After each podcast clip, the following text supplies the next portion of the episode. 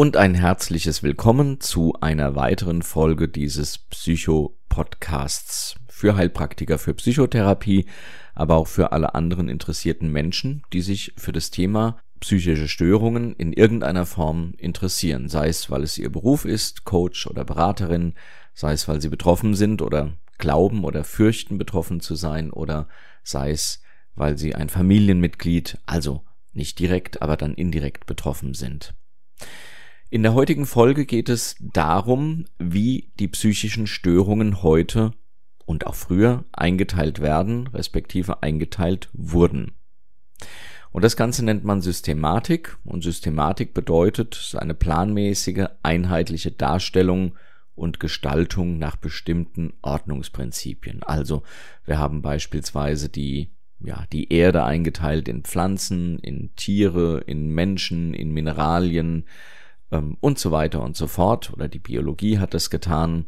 Und äh, unter den Tieren gibt es die Säugetiere und eben viele andere.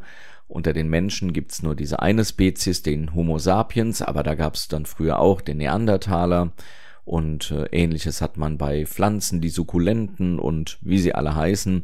Kurzum, man schaut immer, dass man irgendwie ein System findet und hofft natürlich aus diesem System dann auch so die prinzipielle Systematik erkennen zu können.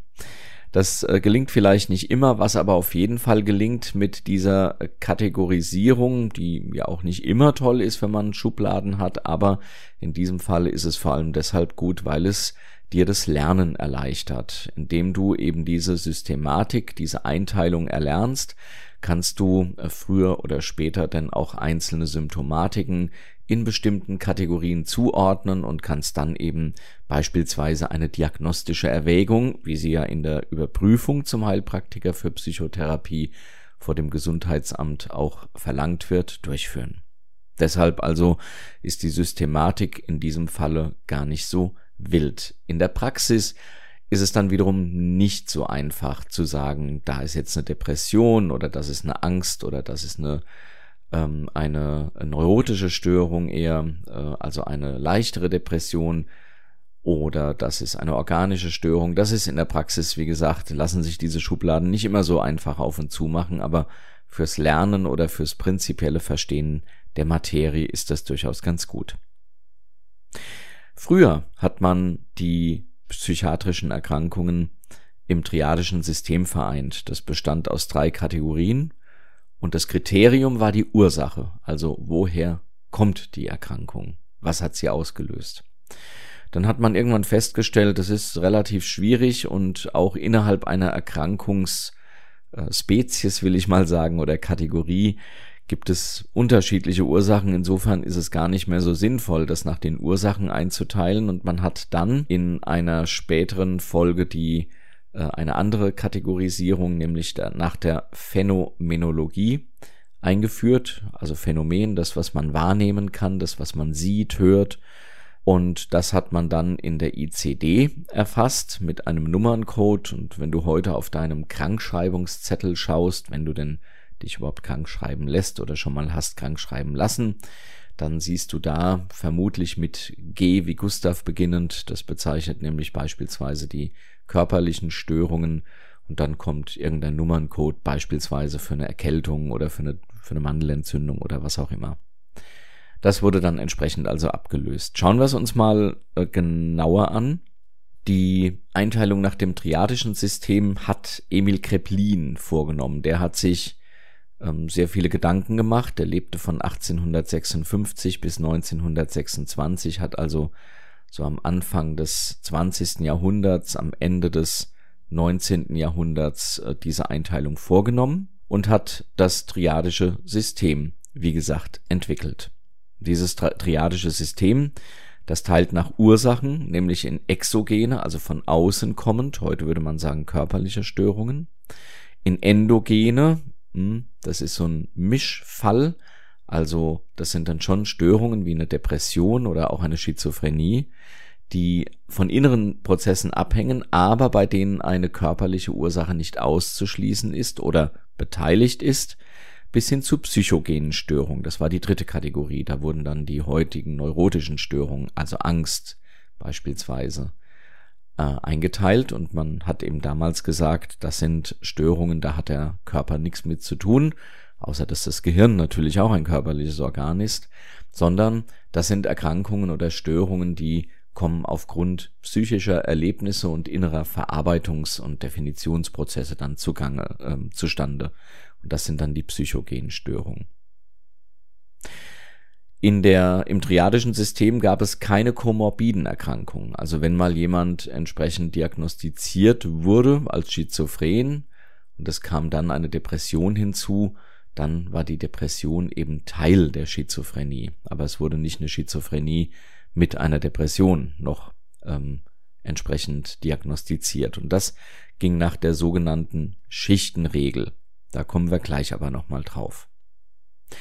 Und auf der anderen Seite gibt es die ICD. Und die ICD ist die internationale statistische Klassifikation der Krankheiten und verwandter Gesundheitsprobleme.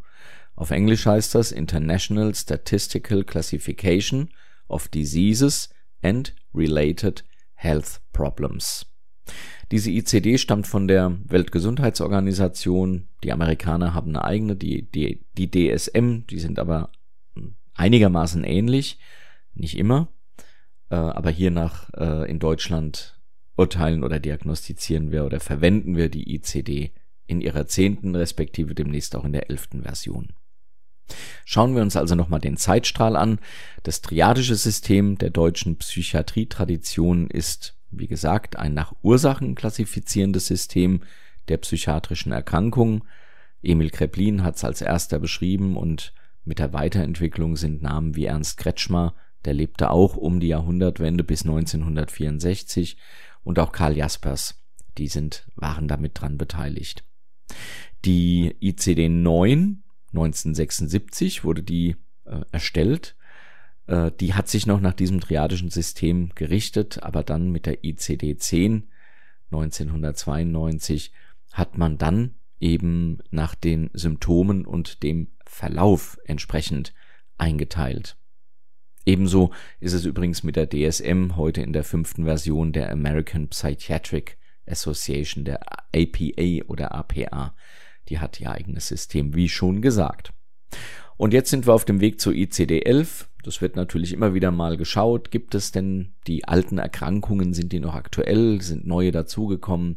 Hat man weitere Erkenntnisse bekommen? Sind andere Diagnosen dazu bekommen, äh, gekommen und so weiter? Das triadische System, wie schon gesagt, teilt ein in Exogene von außen kommende, in Endogene, also eine Mischform zwischen äh, rein psychogenen und rein exogenen, das sind die endogenen Erkrankungen und in die psychogenen Erkrankungen. Zu denen, den psychogenen Störungen, gehören die abnormen Erlebnisreaktionen, Neurosen und auch Persönlichkeitsstörungen. Zu den Exogenen gehören die organischen Psychosen oder körperlich begründbare Psychosen oder einfach körperlich psychische Stör organische psychische Störungen, OPS kurz. Das bedeutet beispielsweise eine Demenz. Eine Demenz zeigt vielerlei äh, psychische Ausfälle an, beispielsweise Vergesslichkeit, das ist äh, das Hauptsymptom natürlich, Merkfähigkeit, aber auch äh, Depressionen können auftreten, eben aufgrund dieses untergehenden äh, Gehirns, also dass das Gehirn immer wenig wird, immer weniger wird. In manchen Fällen weiß man, warum das so ist. Beispielsweise, wenn Blutgefäße betroffen sind, dann spricht man äh, von einer vaskulären Demenz. Aber im Falle der Alzheimer-Demenz ist man immer noch am Forschen, woher es denn nun wirklich kommt. Aber das wäre eine ganz klassische organisch-psychische Störung. Das heißt, das Gehirn ist in irgendeiner Weise geschädigt und hat dann natürlich auch entsprechend einen äh, falschen Output. Das heißt, äh, es entstehen psychische Störungen, aber eben aufgrund einer organischen äh, Erkrankung. Und dann gibt es die endogenen Psychosen, da wird eine körperliche Beteiligung angenommen, beispielsweise bei Depressionen, vor allem mittel- bis schwere Depressionen, bei der Manie sowie auch bei der Schizophrenie. Es gibt noch andere Störungen, die würde man da jetzt heute vielleicht auch mit einordnen. Ähm, wenn man an ADHS denkt, dann äh, weiß man heute, dass da entsprechend auch Hirnstoffwechsel teilweise gestört ist. Es geht um Dop Dopamin, es geht um Noradrenalin, die verweilen entsprechend nicht lange genug in dem synaptischen Spalt. Das ist die Verbindung zwischen zwei Nervensträngen, die überwunden werden muss, weil da eben keine physische Verbindung, sondern ähm, nur eine, ja, ein kleiner Spalt ist, in dem dann entsprechend Neurotransmitter hin und her transportiert werden, um ein ankommendes Signal auf den nächsten Nervenstrang oder auf die Synapse, das ist das Endköpfchen dieses Nervenstrangs, übertragen zu können. Also das wären die endogenen Psychosen gewesen. Und dann hat man sich natürlich gefragt, okay, beim triadischen System, äh, wie wollen wir das denn machen? Das, äh, weil es gibt eben keine komorbiden Erkrankungen. Wie eben schon gesagt, wer eine, wer eine Psychose diagnostiziert bekommen hat, dem hat man dann keine Depression mehr diagnostiziert, sondern die wurde dann einfach als Auswirkung der Psychose angenommen. Und da hat man eine Reihenfolge festgelegt, nämlich eine äh, neurotisch-psychopathisch auf Platz eins, wobei äh, am niedrigsten sozusagen ähm, darüber die manische Depression oder manisch-depressiv, äh, darüber schizophren und darüber organisch.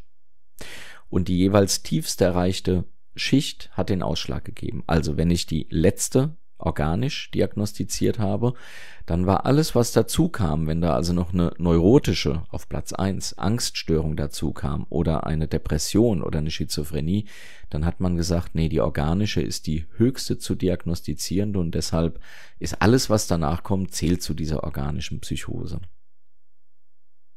Oder wenn man eine Schizophrenie diagnostiziert hat und es kam eine Angststörung dazu, was ja durchaus sein kann, dann hat man gesagt, nee, die Schizophrenie steht über der Angststörung und damit wird die Angststörung als Teil der Schizophrenie diagnostiziert. Das macht man heute nicht mehr.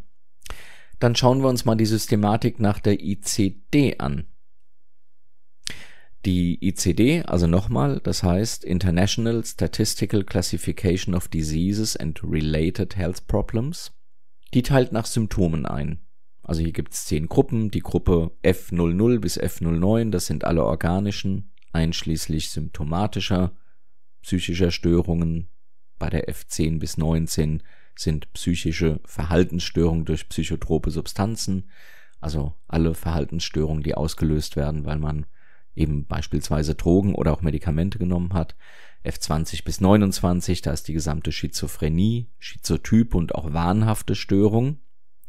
F30 bis 39 sind alle affektiven Störungen, also Depression, bipolare Störung, manische Störung. F40 bis 48 sind die neurotischen, die Belastungs- und somatoformen Störungen. Also da sind dann auch die Zwangsstörungen, die Angststörungen, Trauerreaktionen, alles was eben dazugehört. Dann haben wir F50 bis 59 Verhaltensauffälligkeiten mit körperlichen Störungen und Faktoren. Das wäre dann die exogene Gruppe bei dem triadischen System gewesen. Dann haben wir die Persönlichkeits- und Verhaltensstörungen unter F60 bis 69, die haben also einen eigenen Nummernkreis. Die Intelligenzminderung 70 bis 79, die Entwicklungsstörungen, das betrifft dann das Kindesalter, F80 bis 89. Hier würde man heute auch ADHS mit äh, einschlüsseln. Man geht heute fast davon aus, dass das eine Entwicklungsstörung ist. Autismus gehört dazu beispielsweise, aber auch diese Geschichten wie Einnässen, also Bettnässen oder Einkoten, auch das gehört zu den Entwicklungsstörungen, die schulischen Störungen, äh, Dyskal äh, Dyskalkulie, Legasthenie etc.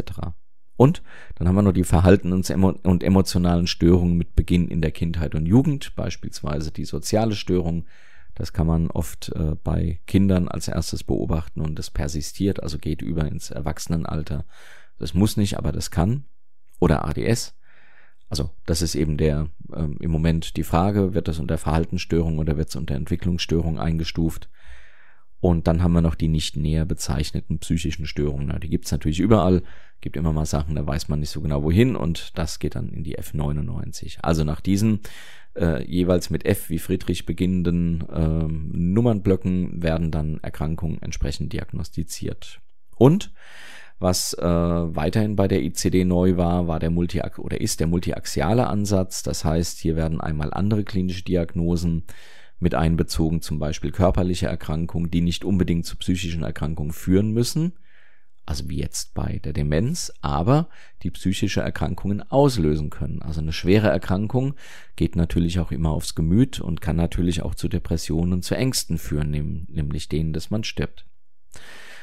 Ebenso werden soziale Einschränkungen im Verhalten, im familiären oder beruflichen Umfeld mit einbezogen in die Diagnose und auch abnorme psychosoziale Situationen, also Entwicklung in der Kindheit, besondere berufliche Probleme, schwierige Familienverhältnisse. Denn Man weiß natürlich heute, wer unter Dauerstress steht. Ähm, das kann eben schon zu Ängsten, zu Depressionen und zu anderen psychischen Verhaltensauffälligkeiten führen. Und das bezieht man eben alles heute in diese Diagnose mit ein.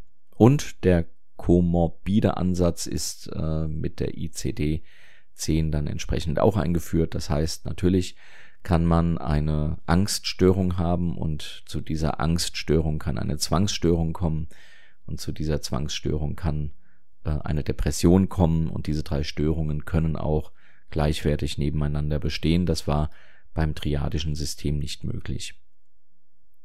Wenn du dir mal die ICD im Internet anschaust, also einfach mal in eine Suchmaschine ICD eingeben, dann findest du erst einmal diese zehn Obergruppen oder elf sind's mit der F99. Und wenn wir uns jetzt mal die affektiven Störungen nehmen, also in dem Falle könntest du es anklicken, in einem Buch kannst du reinblättern, dann ist die Oberbezeichnung die affektive Störung F30 bis 39. Da ist alles enthalten, was man so unter affektiven Störungen versteht. Dann siehst du eine Information, wenn du das aufklappst. Ähm, ich lese es mal vor. Diese Gruppe enthält Störungen, deren Hauptsymptome in einer Veränderung der Stimmung oder der Affektivität, entweder zur Depression mit oder ohne begleitende Angst oder zur gehobenen Stimmung bestehen. Dieser Stimmungswechsel wird meist von einer Veränderung des allgemeinen Aktivitätsniveaus begleitet und so weiter und so fort. Und dann siehst du dort, was es da alles gibt in dieser Gruppe. Und dann, wenn du das aufklappst, siehst du F3.0 ist die manische Episode, F3.1 die bipolar-affektive Störung, F3.2 ist die depressive Episode, F3.3 die rezidivierende, also wiederkehrende depressive Störung, F3.4 die anhaltende affektive Störung, F3.8 andere affektive Störung und F3.9 nicht näher bezeichnete. Also das ist alles dort kategorisiert. Also die Obergruppe sind die affektiven Störungen. Dann würden wir jetzt, sagen wir mal, ähm, weitergehen mit der F3.0, die manische Episode. Und die manische Episode, da hast du dann entsprechend äh, auch wieder sehr verschiedene Gruppierungen. F3.0 wäre die manische Episode, F3.0.0 ist die Hypomanie, F3.0.1 ist die Manie ohne psychotische Symptome, die F30.2 die Manie mit psychotischen Symptomen und so weiter. Das heißt, die manische Episode wird unter F30 geführt und da gibt's jetzt wieder verschiedene Manien. Und da würdest du jetzt, wenn du einen Klienten hast, einen Patienten entsprechend sagen, gut, ähm, nehmen wir mal an, es ist nicht wirklich eine ausgeprägte Manie, sondern es ist ein äh, durchaus konstruktives Hoch, ähm, eine, eine hypomane Schwankung würde man jetzt vielleicht sagen. Das wäre die F30.3, die Hypomanie.